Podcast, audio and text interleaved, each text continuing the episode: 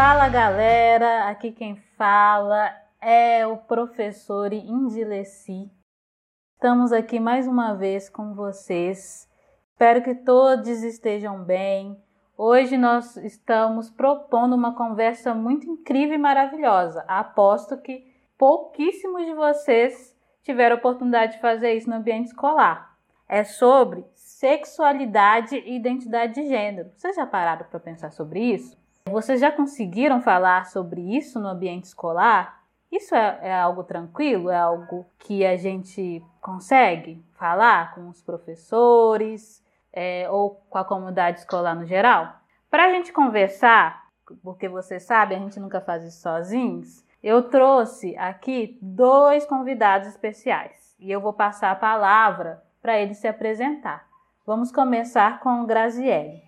Olá, gente. Meu nome é Graziele, eu sou pedagoga e educadora social e hoje estarei nessa tarde com vocês. Oi, gente. Eu sou o Thales, sou professor de sociologia em duas escolas estaduais. Sou, trabalho também com algumas oficinas no CRAS Vila Fátima e no CRAS Zilá Expósito e estou pesquisando agora no mestrado LGBTfobia dentro do espaço escolar e também as resistências das pessoas LGBTQIA+. Então, esse episódio é o primeiro de vários outros que nós vamos falar sobre sexualidade e gênero. E para iniciar nossa conversa nesse dia, eu quero saber dos nossos convidados o que, que eles acham dessa temática. Qual é a importância de se discutir educação sexual na escola? Então, a palavra sexualidade geralmente está colocada no lugar do mistério e do silêncio, né? Então, primeiro é preciso nós rompermos com ideias do senso comum e com os preconceitos que carregamos, né? Então, às vezes nós carregamos esses preconceitos a partir das nossas experiências culturais que, por vezes, é, interdita ou proíbe esse assunto, né? A partir da moral, da crença religiosa ou das ideias preconcebidas em torno da temática. Então, quando somos desafiadas e desafiados a responder o que entendemos por sexualidade, é, nós temos que pensar quais são as palavras que surgem em nossas mentes. Né? Quais os espaços ao longo da nossa vida é, a gente sente confiança para falar sobre a nossa própria sexualidade. Né? A gente pode pensar, foi no ambiente escolar? É no ambiente escolar? É no ambiente familiar? É no posto de saúde? É na escola? São com os amigos e amigas? É, então, acho que a gente primeiro precisa pensar e lembrar desses espaços, né? É, quais deles nós fomos permitidas e permitidos a falar sobre sexualidade, ou fomos proibidos e proibidas. Então, ao responder esses questionamentos, a gente vai pensar nesses espaços, se são abertos ao diálogo ou se são fechados, né? As nossas dúvidas, curiosidades, angústias, descobertas e compartilhamento de conhecimento científico em torno da sexualidade, né? Quando a gente está falando de sexualidade, a gente está falando também de um aspecto central do ser humano, né? Que inclui a saúde, o bem-estar, as descobertas também. E muitas e muitos de nós, na verdade, a gente não tem espaço para falar sobre sexualidade, né? Eu, por exemplo, enquanto homem gay, eu nunca conversei sobre sexualidade com meu pai ou com minha mãe.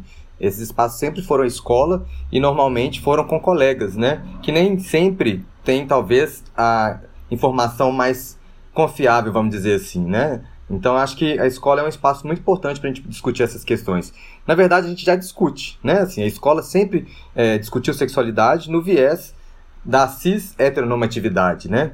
A gente vai entender um pouco melhor o que são essas palavras depois, mas é só a gente pensar que a escola ela surgiu separada entre meninos e meninas, né? Não é à toa que a escola já surge primeiro para os meninos, né? Não para as meninas. As meninas ficam fora dela. E depois, quando as meninas são permitidas, né, entre aspas, a entrar dentro da escola, são escolas separadas. Isso já fala de sexualidade, né? Separar entre meninos e meninas já é o início do debate sobre sexualidade. Se a gente pensar em toda a estrutura da escola, né? Por que, que na mesa das professoras e dos professores a gente tem aquela tarja embaixo que, né, que tem o objetivo de tampar, tapar, na verdade, essa sexualidade dessa professora, desse professor. Né? Por que, que os banheiros é separado meninos e meninas? Por que, que a, a, fila é separado meninos e meninas? Por que, que muitas vezes até a chamada é separada entre meninos e meninas? Né? Tudo isso está, de alguma forma, trazendo para dentro da escola o debate sobre sexualidade. Só que qual sexualidade é essa que está sendo debatida, né? A questão é que sempre quando mistura meninos com meninas, a escola acha que vai dar sexo, né? Então, por isso é essa separação que ela acha tão importante, né? Que ela faz de tudo para tentar sempre estar tá separando. Então, eu acho que, na verdade, a gente precisa discutir é por que, que a gente precisa e pode debater sobre outras sexualidades que não a cis é, heterossexualidade, entende? Então, por isso que eu acho que é importante esse movimento que está acontecendo aqui, da gente trazer, é, entender melhor, né? Igual a Grazi falou, por que, que é um mistério e um silêncio tão grande falar sobre pessoas lésbicas, sobre pessoas não binárias, sobre homens gays, sobre pessoas transgêneras, sobre travestis. Então, por isso que eu acho que é muito importante esse movimento. E aí nós podemos pensar por que, que nós temos uma urgência em trabalhar educação em sexualidade, né? Para além daquilo que o Thales já disse, e eu também disse, é, além dos aspectos né, de garantir os direitos né, das pessoas LGBT, das pessoas hétero também que sofrem né, bastante, né, no sentido da saúde mental de corresponder a um tipo de masculinidade, né? Você não pode. É, você sempre tem que jogar, brincar daquilo que vão dizer que é de homem de verdade, você tem que reprimir seus sentimentos, tudo isso faz mal é, à saúde e o bem-estar também dos meninos, né? Sejam eles héteros ou gays ou trans também, né? Que vão sofrer com essa pressão. Então, é uma estratégia nossa enfrentar esses problemas sociais ligados à saúde pública. Por que, tem, está ligada a educação em sexualidade também está ligada à saúde pública e aspectos sociais como um todo. Porque nós temos dados alarmantes de casamento na infância e adolescência. Então, por exemplo, tem um relatório do Banco Mundial que chama Casamento na Infância e Adolescência, a Educação das Meninas e Legislação Brasileira. Esse relatório vai mostrar para gente que o casamento na, na infância, ele é caracterizado como a união formal ou informal antes dos 18 anos de idade.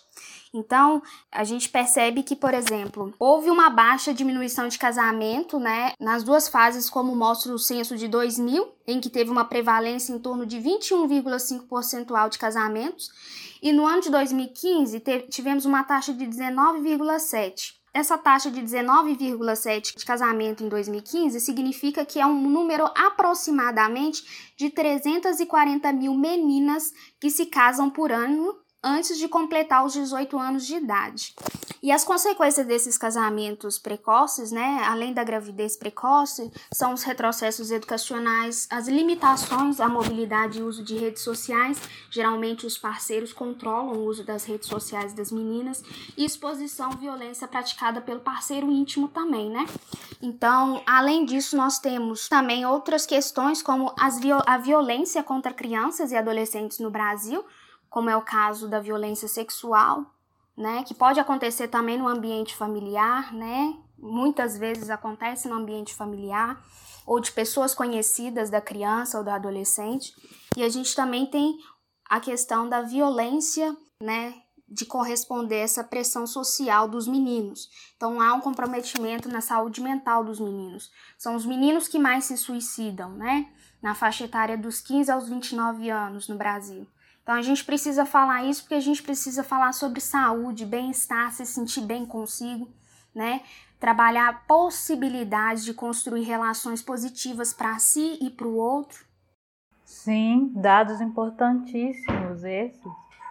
E a gente, a gente pode pensar que uma coisa que talvez é, as pessoas não pensem importante, que é discutir educação sexual é, no ambiente escolar, é, poderia amenizar tanto sofrimento e poderia também favorecer é, que jovens se, se sintam mais seguros nesse ambiente para falar da sua própria sexualidade, das suas próprias vivências, evitando sofrimentos mentais e evitando também situações de abuso, né? Eu sou se sentir confortável para discutir sexualidade na escola, né? Em quais espaços eu consigo discutir a minha própria sexualidade, a minha própria é, concepção de gênero, eu, enquanto uma pessoa LGBTQIA, nunca me senti confortável para fazer isso nos espaços escolares da educação básica. Eu fui sentir esse conforto e um espaço para essa discussão só na educação superior. Eu acabei falando essa sigla, né? LGBTQIA. O que, que é isso? Eu queria que o Thales falasse um pouco para a gente o que, que é, o que, que significa essa sigla. Então, essa sigla, né, desse tamanho, LGBTQPIA+, inclusive agora a gente já está até trazendo o P, e que ela tende cada vez mais a aumentar, e a gente precisa um pouco discutir também, né, o, né, porquê de ser uma sigla tão grande que tenta abarcar tantas coisas diferentes, né?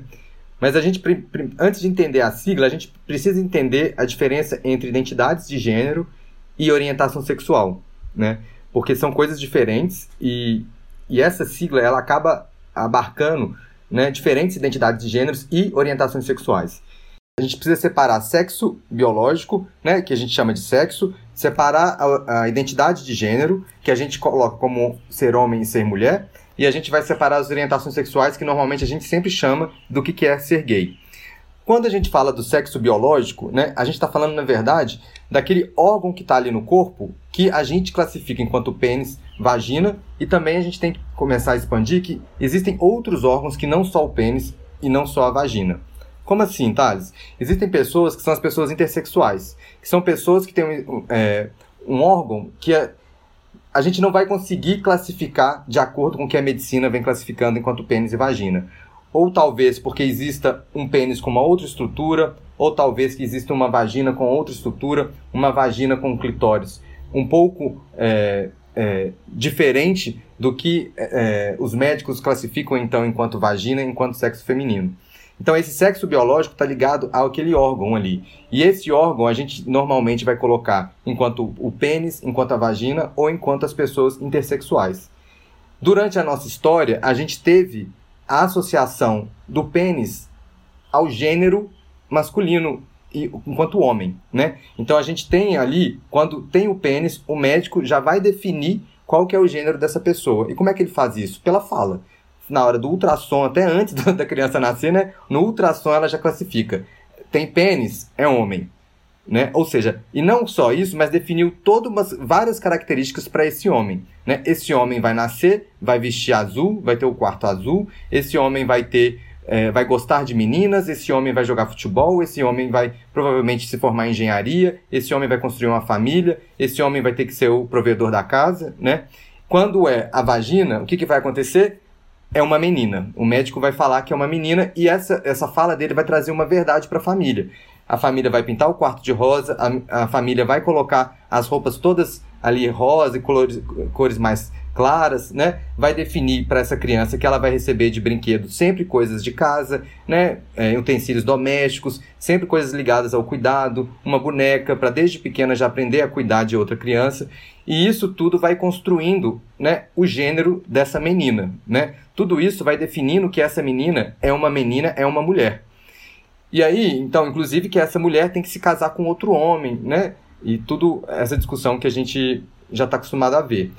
E aí tem a questão das pessoas intersexuais, né? Quando é um órgão que, que o médico ou a médica ali não vai conseguir definir qual é o gênero, né, a partir desse órgão, infelizmente, normalmente a gente vive numa sociedade machista que a tendência desses médicos, dessas médicas, é fazer a construção de um órgão genital masculino. Ou seja, colocar, construir um pênis a partir daquela estrutura. Então ele anula todos os, os símbolos, vamos chamar assim, que vão fazer uma referência a uma vagina ou vão fazer uma referência a uma mulher, né? Então a ideia é que as pessoas intersexuais, elas precisam ali, na certidão de nascimento, você vai colocar o quê? Que não é homem nem mulher, né? Enfim, não tem essa classificação dentro do, da medicina, não tem essa classificação dentro da nossa sociedade. Então, normalmente, o médico vai, ou a médica vai associar sempre com um dos dois é, sexos biológicos, né? O pênis ou a vagina, e aí sim trazendo a consequentemente o gênero. Ou seja, se é pênis, se entendeu que aquele órgão é um pênis, ok, é homem. Se entendeu que aquele órgão é uma vagina, então, ok, é uma mulher. Então, a identidade de gênero, ela é, na verdade, como que esse ser humano vai se reconhecer enquanto esse gênero que foi rotulado ou não. Né? A gente fala que é rotulado porque é basicamente um rótulo, né? Tanto é que o nome já traz esse rótulo. A gente tem nomes para as meninas e a gente tem nomes para os meninos, né? E aí, uma, uma pessoa com vagina não pode se chamar João na nossa sociedade. Por quê? Porque João é tido como um nome masculino e a vagina é, é tida como um nome feminino. Então a gente tem essa construção desse rótulo, né? É, se a pessoa se identifica com esse rótulo, a gente vai falar que é uma pessoa cisgênera, né? A, o prefixo cis está ligado com o mesmo lado né? E gênero está ligado com a questão de gênero. Então, a pessoa cisgênero é a pessoa que vai se identificar com aquele rótulo que é a sociedade, que o médico, a médica ali vai colocar para ele, para ela, né? E aí a gente vai ter também as pessoas que não vão se identificar com esse rótulo. E aí são as pessoas transgêneras. Como assim? A ideia de trans eh, tem a ver com atravessar. São pessoas que atravessam esse rótulo que a, que a sociedade vai colocar. Então, uma pessoa que nasceu com pênis, teoricamente, o médico vai, e a médica vão definir ali que é um menino um homem. Só que essa pessoa, ao decorrer da vida, ela pode se identificar não como um homem, mas como uma mulher. E aí, essa pessoa, então, ela está, de alguma forma, indo, é, transgredindo, né? Acho que talvez a melhor palavra não seja transgredir. Essa pessoa, então, ela está constituindo para ela uma identidade de gênero que não está ligada com aquele rótulo que é colocado. Então, é uma pessoa trans. E aí tem pessoas, então a gente vai ter o homem trans, ou seja, que é o homem que quando nasceu lá atrás, o médico classificou enquanto seria uma mulher por causa da vagina. Então o homem trans é o homem, uma pessoa que se identifica enquanto homem, com uma vagina. A mulher trans é uma mulher que se identifica enquanto uma mulher e que tem o pênis. E agora a gente vai poder pensar também que existem outras formas, como a gente tinha comentado, né, da, dessa questão de ter mais de 49 formas de se identificar enquanto seu gênero, né, na América, por exemplo, antes do europeu chegar, existem várias outras formas. Existem pessoas que não se identificam nem enquanto homem e nem enquanto mulher. Existem pessoas que se identificam mais enquanto mulher e pouco enquanto homem. Né? Existem pessoas que se identificam com os dois. Né? Tem pessoas que se identificam tanto quanto homem, tanto quanto mulher. Né? Que são as pessoas não binárias. Então, Thales, é, eu amei a sua explicação, ficou muito fácil de entender. Eu vou falar um pouquinho da minha vivência pessoal, porque eu me identifico enquanto um transmasculino, dentro do espectro não binário, né? Você estava aí explicando que pessoas não binárias são pessoas que não se identificam, é, que podem não se identificar nem como homem nem como mulher, que são as pessoas a gênero tem as pessoas de gênero fluido, que fluem entre várias identidades de gênero. Pode ser que essas pessoas fluem entre o, o, o, entre o que é, entre o que se constrói é de mulher e de homem, ou é, entre outros gêneros. Tem pessoas que são é, gênero neutro, é, e tem pessoas que se identificam mais com o espectro de gênero masculino e com o espectro de gênero feminino. No meu caso, eu, enquanto pessoa não binária, me identifico mais com o espectro de gênero masculino, o que, o que não significa que eu seja um homem. Significa que eu sou uma pessoa transmasculina. Eu me identifico e construo para mim masculinidades que são que pode ser uma masculinidade diferente da masculinidade de um homem cis e também de um homem trans. É, e também vou entender, me entendendo enquanto uma pessoa transmasculina, é uma pessoa que, né? Então, no meu caso, quando eu nasci, eu fui designado enquanto uma menina e como mulher, eu, eu fui criado enquanto uma mulher e a gente sabe que, que a nossa sociedade cria pessoas para serem mulheres e pessoas para serem homens, então eu fui criado para ser mulher e ao longo da minha vida eu fui percebendo que várias coisas não se encaixavam para mim, que eu não me sentia confortável dentro do que a sociedade construía para mim da narrativa de ser mulher. Então eu viro para mim mesmo em primeiro lugar e falo: bom, eu não sou uma mulher, não me identifico como uma mulher. Então, o que que faz sentido para mim? Para mim fez sentido é, o espectro não binário, porque apesar de não ser mulher, eu também não me identifico com ser homem, né? Com o que é construído de que é construído no imaginário social de um homem. Me identifico com uma pessoa mais alinhada ao gênero masculino ou as masculinidades, mas mesmo assim não chego a ser homem. Então, me coloco como transmasculino na sociedade. E é importante falar que as pessoas não binárias, elas vão dizer, né, como elas se sentem, também vão dizer como elas querem ser tratadas. Então, eu me sinto confortável em usar os pronomes masculinos, o ele, né?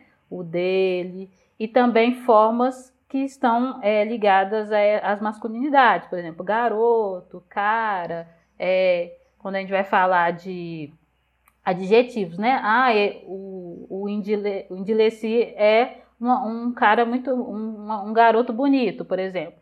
E também me, me, me sinto confortável em usar os pronomes neutros. Será que alguém aqui já ouviu falar nos pronomes neutros? Existe uma divers...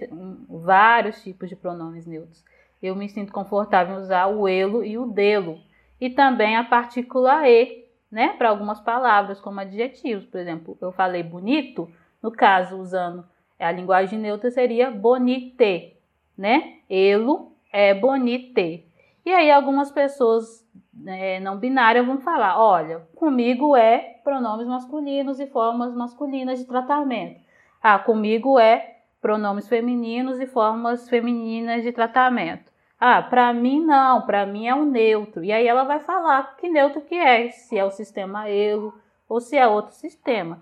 E aí a pessoa vai explicar então o que, que é que a gente pode fazer. Não sei como a pessoa quer ser tratada, eu vou perguntar.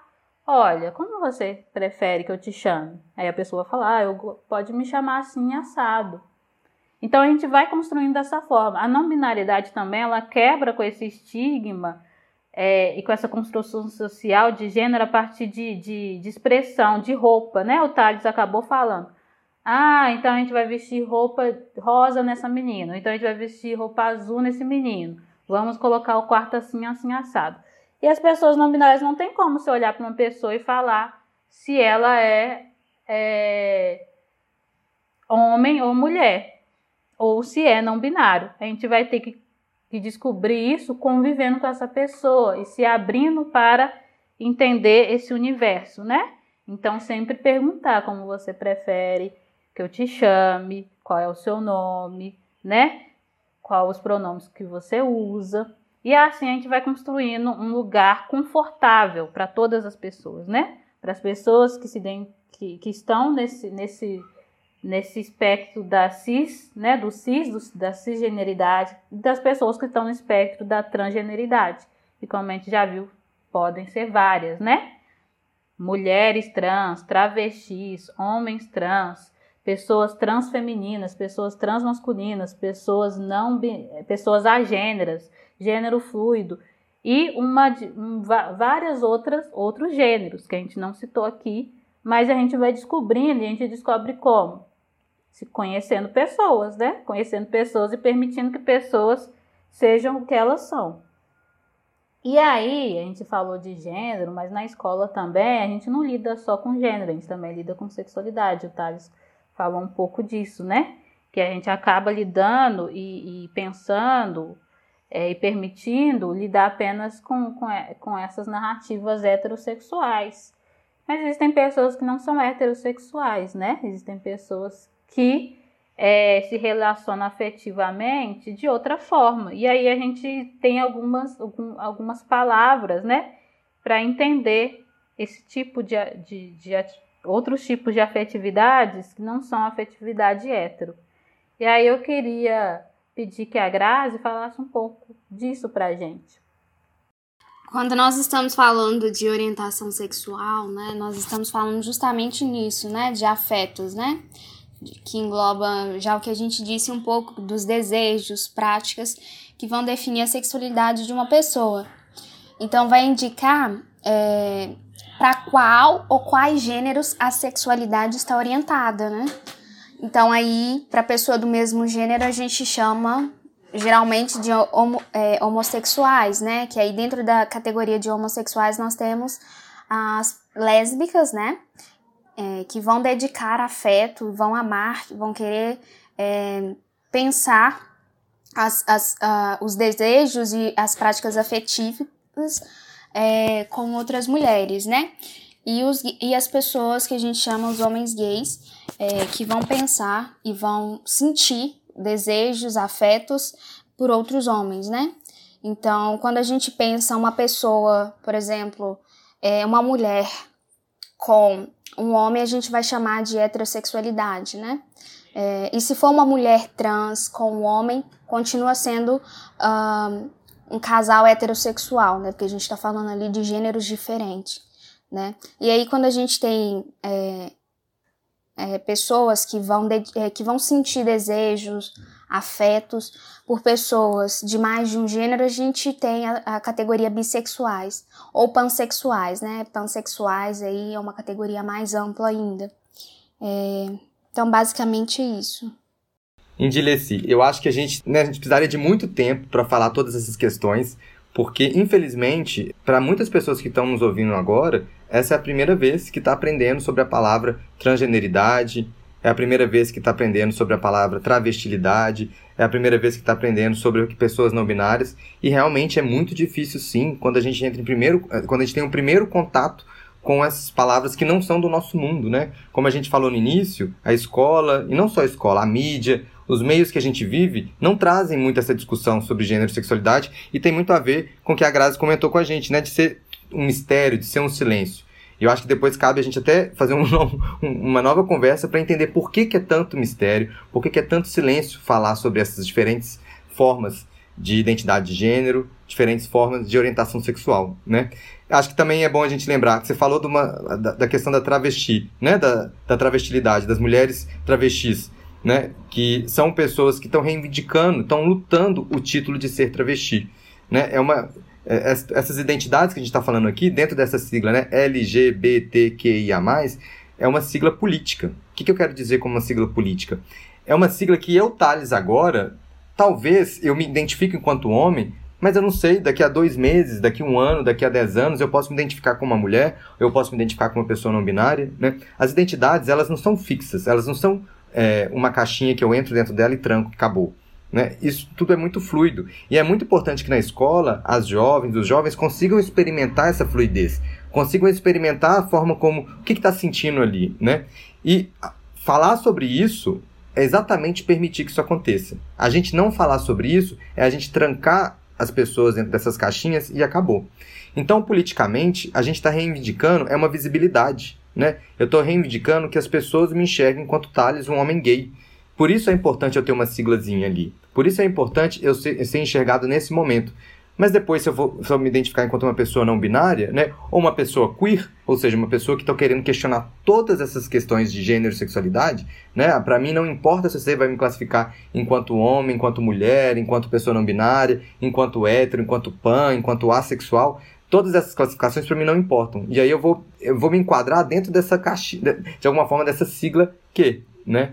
Então, essas questões, essa sigla e esses debates que a gente faz aqui, separando tudo direitinho, pedagogicamente, isso tem a ver com política, né? Tem a ver com reconhecimento. Me enxerguem, aceitem que eu sou diferente dessa norma cisgênera, que eu sou diferente dessa forma heterossexual, né? Existem outras formas de ser que não só um homem que gosta de uma mulher ou de uma mulher que gosta de um homem. Né? Existem várias outras formas.